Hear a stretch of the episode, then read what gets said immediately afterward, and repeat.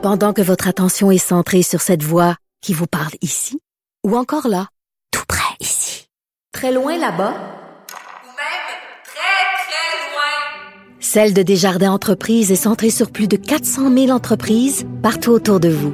Depuis plus de 120 ans, nos équipes dédiées accompagnent les entrepreneurs d'ici à chaque étape pour qu'ils puissent rester centrés sur ce qui compte, la croissance de leur entreprise.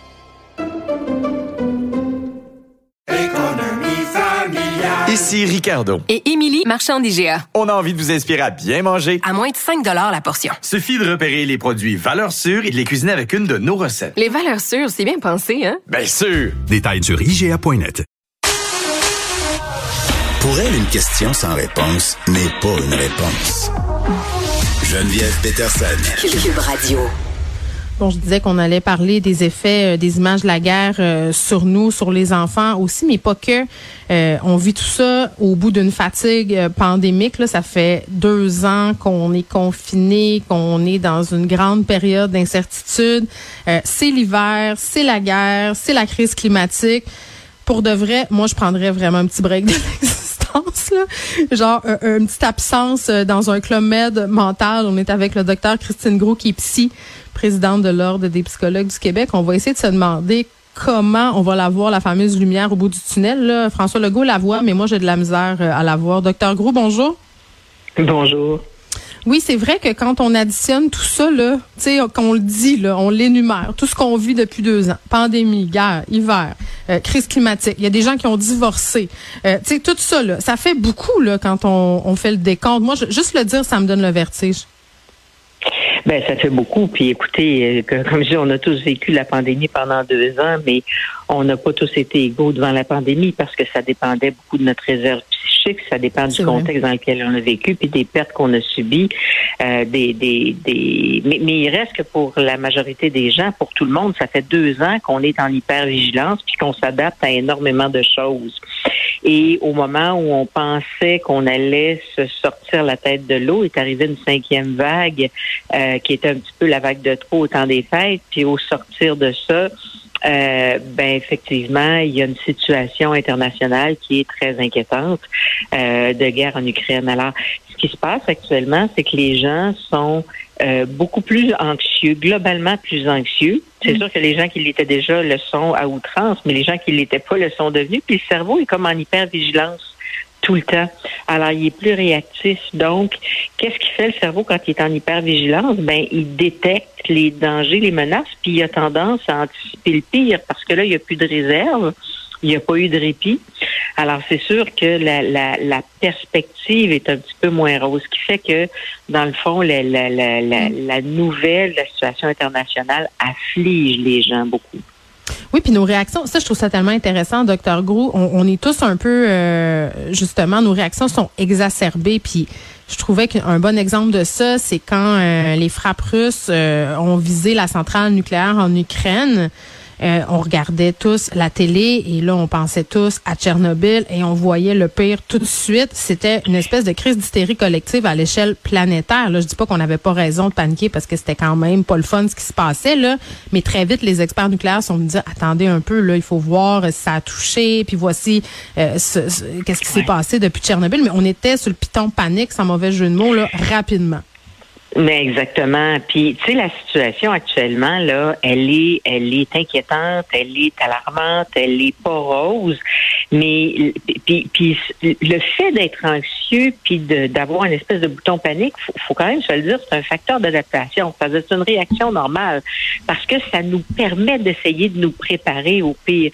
C'est juste que là, euh, on, plus que jamais, on anticipe le pire. Écoutez, il y a des gens qui craignent la conscription, il y a des gens qui craignent le, de, de revivre ce qui s'est passé. Euh, Ah, il y a des de gens qui sont allés faire des, des provisions dans les épiceries. Euh, moi, j'ai des amis qui m'ont dit, Hey, moi, je, je suis stressée qu'il manque de telles, telles affaires, comme au premier moment de la pandémie. Donc, je suis allée en fin de semaine. Euh, tu sais, les gens font ce qu'ils peuvent pour s'auto-rassurer. Ben voilà. Et voilà, exactement. C'est que ça donne l'impression d'avoir du contrôle sur certaines choses. Puis c'est pas une mauvaise chose parce que on n'a pas nécessairement de contrôle sur ce qui se passe euh, en Ukraine puis en Russie, mais on, on, on, a du contrôle sur ce qu'on fait pour essayer de se faire du bien. Mais mm. c'est sûr que, puis on l'a vécu la peur du manque. Tu sais, quand la pandémie est arrivée, euh, on a vécu puis on pensait jamais que ça nous arriverait, mais on sait que ça peut nous arriver à nous aussi faire les, la ligne pour essayer de se procurer des denrées à l'épicerie, puis de voir des étagères qui se vident. Fait qu'on on a plus la perception que ah ben tu sais ce qu'on pensait qui était pas possible est possible hmm. effectivement. Donc c'est pour ça qu'on est en hypervigilance. Êtes-vous d'accord, docteur euh, Gros, aussi pour dire qu'on se sent coupable? Je vous donne un exemple vraiment concret, OK? Euh, à l'épicerie. Euh, il y a un conflit en ce moment entre un distributeur puis une bannière d'épicerie. Il y a plus de chips dans les allées, OK, d'une certaine marque. Fait que là, moi, j'étais là, oh, mon Dieu, c'est épouvantable. Il y a plus de chips. Puis là, je me disais, mais il y a des gens qui meurent en Ukraine. Puis là, j'attendais ma fin de semaine, puis j'avais hâte de faire telle telle activité, puis je me disais, oh mon Dieu, j'ai pas le droit d'être heureuse. Il y a des gens qui meurent en Ukraine, tu sais. Puis j'ai pas le droit d'être touchée aussi autant que ça parce que je vois, parce que c'est pas moi qui est en guerre. Il y a comme une culpabilité euh, qu'on a tous, j'ai l'impression. Ben, en fait, il, faut faire attention parce que c'est sûr que ce qui se passe ailleurs nous permet de relativiser. Tu sais, c'est sûr que quand on dit, par exemple, on se plaint le ventre plein, euh, oui, ben, un peu des fois, ça peut, ça peut nous faire du bien de se plaindre pareil. Ce que je veux dire, c'est que la culpabilité qu'on a à manger à notre faim ne, change. Le fait qu'on mange à notre faim n'enlèvera rien aux gens qui sont en guerre. Et donc, c'est là où il faut faire attention à notre culpabilité. Je pense qu'il faut pas bouder notre bonheur. Au contraire, il faut essayer de, de, se faire des forces, de se faire des réserves, puis de se faire du bien. Euh, on n'est pas obligé d'aller plus mal que ce que ce qu'on que ce qu'on subit actuellement. on n'est pas obligé de se faire violence davantage. Mm. Puis par rapport aux images qu'on voit, parce que moi c'est vraiment un thème que je trouve qui revient, euh, en tout cas dans ma tête depuis quelques jours, parce que les médias sont rendus en Ukraine, euh, il y a partage d'informations sur les médias sociaux, dans les médias traditionnels. Euh, puis hier, euh, je tweetais sur le fait que j'aurais aimé dévoir une image que j'ai vue qui a été partagée par le New York Times. J'en parlais au début de l'émission. Une maman avec ses deux enfants qui tentaient de fuir, qui ont été abattus. Euh, puis on voit là, sur la photo les cadavres de ces trois personnes-là. Et pour vrai, docteur Grou, je, ça affecte ces images-là. Là. Je veux dire, ça, ça reste marqué dans nos têtes. Puis je suis une adulte. Je le sais que mes enfants sont sur TikTok là, puis qu'ils voient ça. Là. Comment on gère ça? mais ça nous affecte. Il n'y a aucun doute que ça nous affecte parce qu'on s'identifie. Et ça, c'est la mm. grosse différence entre ce qui se passe actuellement et ce qui s'est passé lors de la Deuxième Guerre mondiale, où pendant une longue période, on ne savait pas ce qui se passait de l'autre côté de l'océan. Aujourd'hui, avec les médias, avec les images, on est submergé d'images et on s'identifie à ces gens-là, c'est évident. Donc, on, on c'est le rôle de l'empathie aussi, d'être capable de se mettre à la place. Et heureusement que c'est comme ça, parce que c'est ça qui est à la base, justement, de, de, de l'aide internationale. Cela dit, la façon de se protéger de ça, c'est aussi de ne pas se surexposer aux images, parce qu'à un moment donné, ce que notre cerveau encode, c'est il n'y a rien d'autre qui existe. OK, mais c'est ça. Ça, c'est intéressant. Je m'excuse, je veux pas vous interrompre, mais tu sais, on n'est plus capable d'arrêter. Comprenez-vous ce que je veux dire? On, commence à en regarder, là, puis on n'est plus capable d'arrêter. Ouais on n'est plus capable d'arrêter parce qu'on se dit c'est tellement important ce qui se passe, puis en même temps, on n'est plus capable d'arrêter parce qu'on espère une bonne nouvelle, puis on n'est plus capable d'arrêter parce qu'on a peur de manquer quelque chose qui pourrait nous être utile. Mais mais on se rend compte que, puis, puis écoutez, ça on le sait là, que ça rend encore plus anxieux. C'est-à-dire autant c'est important d'être informé, autant un, deux bulletins de nouvelles par jour, ça va suffire parce que sinon c'est les mêmes nouvelles qui tournent en boucle, mais c'est juste qu'on n'en sort pas. C'est-à-dire on ne sort pas du malheur puis de la misère. Puis quand vous regardez un petit peu ce qui se passe dans les bulletins de mm. nouvelles, quels qu'ils soient, c'est pas des bonnes nouvelles. Puis là, si vous écoutez des séries télé qui sont des séries catastrophes, c'est plus drôle. c'est un mauvais mélange. oui. Non, mais c'est parce que le cerveau, ce qui encode, c'est qu'il n'y a pas d'autre chose qui existe. Alors mm. qu'il il, faut être capable justement de, de, de, se couper un peu de ça, pas trop longtemps, mais quand même de, de, mm. de se rappeler qu'il existe autre chose aussi. OK, mais ça, c'est nous les adultes. Maintenant, qu'est-ce qu'on fait avec nos ados? Euh, parce que d'un côté, on tient à ce qu'ils soient informés. on chiale qu'il se passe rien de bon ces médias sociaux. Là, ils s'en servent pour euh, voir un peu ce qui se passe en Ukraine, euh, écoutent différents contenus par rapport à ça. Euh, puis je sais que ça dépend de l'âge des enfants là, mais c'est quand même des images parfois qui sont très graphiques. Il y a de la, il y a de la, des informations aussi, des affaires fausses. Bon, là on parle des ados, puis après ça les petits enfants. Là, moi mon fils est arrivé à l'école un matin puis il posait des questions sur la guerre. Je veux dire, tout le monde là sait ce qui se passe, mais comprend peut-être à différents niveaux. Mais absolument, puis que, ce soit des, des, jeunes enfants, des enfants euh, d'âge scolaire ou bien des, des, adolescents, en fait, ils vont avoir des questions différentes, mais ils vont avoir aussi des inquiétudes différentes. Puis je pense que c'est important. Ce qui est important, c'est de leur laisser un espace pour en parler, c'est-à-dire de pas leur interdire d'en parler, puis d'essayer de voir qu'est-ce qui les inquiète et de leur faire voir quels sont les facteurs de protection. Tu sais, par exemple, quand on parle aux enfants, ben c'est sûr que ce qu'ils ont peur, c'est que la guerre soit dans leur maison, puis qu'on subisse le sort qu'est-ce qu'ils voient à la télévision. Et là, faut leur dire, ben regarde, ici, on a des dirigeants qui vont essayer de garder la paix, tu sais, dans la majorité des pays dans le monde. Mais l'enfant, qu'est-ce qu'il fait, Madame Gros? Il veut qu'on promette puis là, c'est là où moi j'ai de la misère comme mère à adorer la pilule. T'sais, tu veux pas leur faire peur, mais tu veux pas dire c'est impossible, c'est impossible. Il y a comme on ne doit jamais, on ne doit jamais promettre à un enfant une promesse qu'on est sûr de pas tenir. Quand mes enfants étaient petits puis qu'ils me demandaient tu me promets-tu que tu mourras pas, je pouvais pas leur promettre. Mais ce que je pouvais leur promettre, par exemple, c'est de faire tout ce que je pouvais pour pas que ça arrive, puis de leur dire que la chose que je voulais le plus, c'était rester avec eux autres. Hmm. Et là, après ça, dire que ben il n'y avait pas de danger parce que j'étais en bonne santé, parce que etc. etc.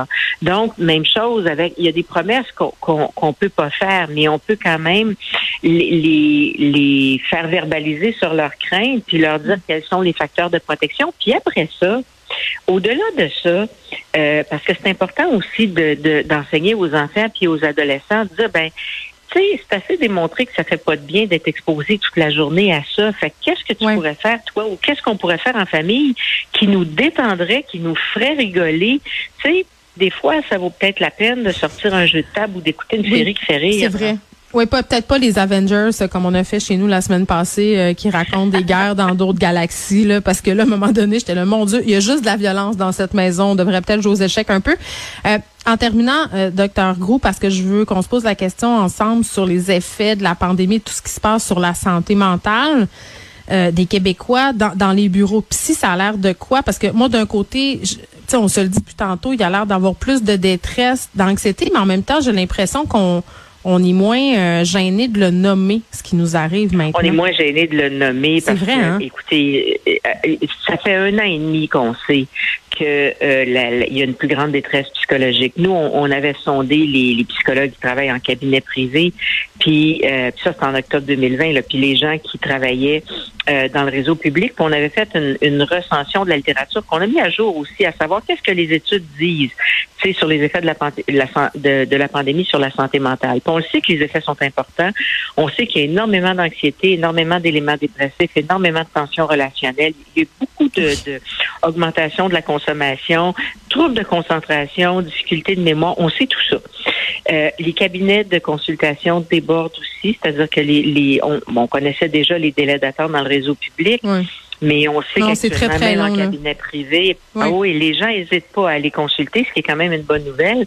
Mais actuellement, on a un problème d'accès qu'on essaie de, de, de, réfléchir de toutes les façons qu'on peut parce que on, on le savait là, que la pandémie aurait des effets sur la santé mentale. On savait pas que la pandémie durerait aussi longtemps, mm. euh, puis que les répits seraient aussi courts. Alors, euh, oui, mais c'est ça. Puis j'ai envie qu'on se dise euh, que ça, ça se peut aussi se dire qu'aujourd'hui ça va pas bien, puis que c'est pas une bonne journée, puis qu'on est anxieux. Faut aussi laisser ce, ce, ce droit-là. Faut pas se mettre une pression d'aller bien. Ça, je retiens ça de ce que vous m'avez dit, puis du doux des choses qui nous font du bien, même des conneries, là, des petites affaires comme un bain, un, un petit truc à manger.